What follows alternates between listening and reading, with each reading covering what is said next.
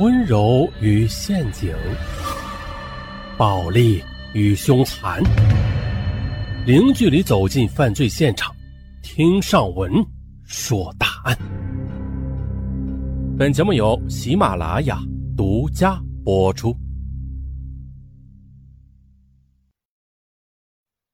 咱们呢，还继续说警方的一些精彩的破案方法。呃，不对，不对，不对，呃，刚才是口误啊。嗯，今天这个案件呢，一点都不精彩，应该说是比较郁闷啊。到底是怎么回事呢？听上文慢慢说。今天啊，我将深扒一下这个体北的连环抢劫强奸案。话说这个体北恶魔呀。就是在天津体院北居住区，他就是那个疯狂作案三十余起的暗夜强奸犯。从二零零八年年底开始呢，他就开始了疯狂的作案。话说，那是一个夜黑风高的夜晚，一名女性呢遭到了歹徒的持刀抢劫，随后又有多名妇女报案，说是自己被抢劫后又被强奸了。更令人发指的是，强奸案的发生地点就是他们的家门口的楼道里。天津人都知道啊，这个体院北居的住区就是天津比较老的社区了，那里的居民呢比较固定，社区呢比起其他的地区还是比较安全的。可是呢。就是在这样一个被天津人普遍认为安全的地区，竟然连续发生了多起同样的案件，这就不得不令人感到愤怒了。那下面我们就开始推理了，开始分析一下。这些女性呢，都有着共同的特征：晚上回家晚，独自一人走夜路，也就是说。这个罪犯肯定是在街上尾随着妇女，跟踪到没有人的楼道里实施抢劫强奸的。按说这个案子呀非常好破，只需要采用中国式破案就可以轻松搞定。但是呢，由于没有领导拍板呐，说那句至关重要的“不惜一切代价侦破此案”，所以啊，指望使用中国式的破案方法就没有了可能。啊，对，上文想起来，呃，以前呢有听友问啊，说这个案子是不是真的呀？那我只能说一句，小说呢反映的就是现实，如果有虚构的话呢，可能也就是我把几个不同的案子糅合到了一起，那再深呢我就不说了。有个小说作家曾经说过，小说就是虚构的真相。咱们继续。现在呢，只能说这个案子当时没有引起警方的足够重视。以前呢，我也很不能理解这个警方是为何如此轻视这个案子的。因为即使普通人也知道，抢劫与强奸呢都属于暴力犯罪。即使犯罪本身不想杀人，但保不准呢会遇到失控的情况。万一局面发展到不可控制，呃，比如女人大声的呼救。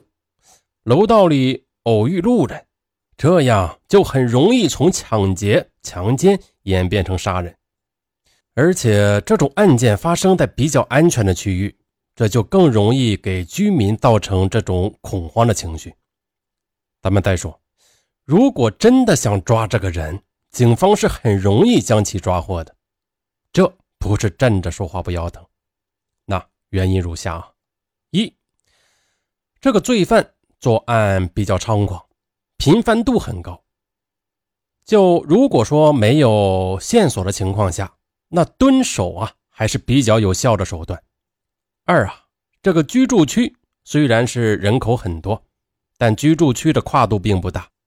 再就是楼宇之间的密集度呢很高，那蹲守路口呢比较容易。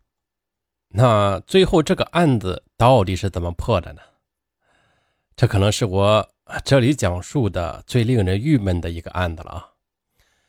事情啊是这样的：有一天，一个受害者向警方报告称，他见到了那个嫌疑人，他是从一辆长途客车上走了下来。那辆车呀，如果是在提北住的，都知道终点呢是塘沽，呃，也就是说啊，这个人应该住在塘沽附近。每当他要作案的时候呢，他就会乘车从塘沽来到天津市区，作案后啊就逃离市区。警方在接到这个线索后，终于开始行动了。他们就蹲守在长途车站等候嫌疑人。发现了他的踪迹后，一路跟踪嫌疑人，找到了嫌疑人的家里。在他的家里呢，警方发现了一部手机，那部手机正是属于其中一个受害者的。其实呢，要说起来的话，警方掌握的线索并不少。首先啊，所有的受害者都是活着的，并且呢，他们都能或多或少的描述一下这个嫌疑人的体貌特征。其次，受害者都丢了钱，嗯，还有手机。事后呢，他进行了销赃。前面我提到过了，呃，这个根据手机的序列号啊，就可以通过高科技手段追踪这个手机的位置。而且事后呢，警方也确实发现，嫌疑人使用的手机正是其中一名受害者的手机。再就是，即使啊，纯用脑子推理。也能推理出他在冬天的晚上作案啊，一定会感到很冷。他不可能在冬天的夜里在外面游荡整整一夜的，那他必然呢要找到温暖的这个藏身处。而在夜里还能收留这种陌生人的地方，只有网吧了，对吧？如果对网吧进行排查，比如说查查身份证啊，就可以知道谁有前科了。那这个罪犯呢，曾经两次入狱。那见到警察，必然呢是神色慌张的。好，点到为止。那不管呢是说一千道一万啊，这个案子不管用什么手段都能破获了。真的是不怕线索不够，就怕你不行动。那就这样，这个在提北作案三十余起、作案时间长达半年的抢劫强奸犯呢，终于被捕入狱了。这是讽刺呢，还是讽刺呢？还是讽刺呢。好了，今天就这样吧。嗯，咱们下回再见。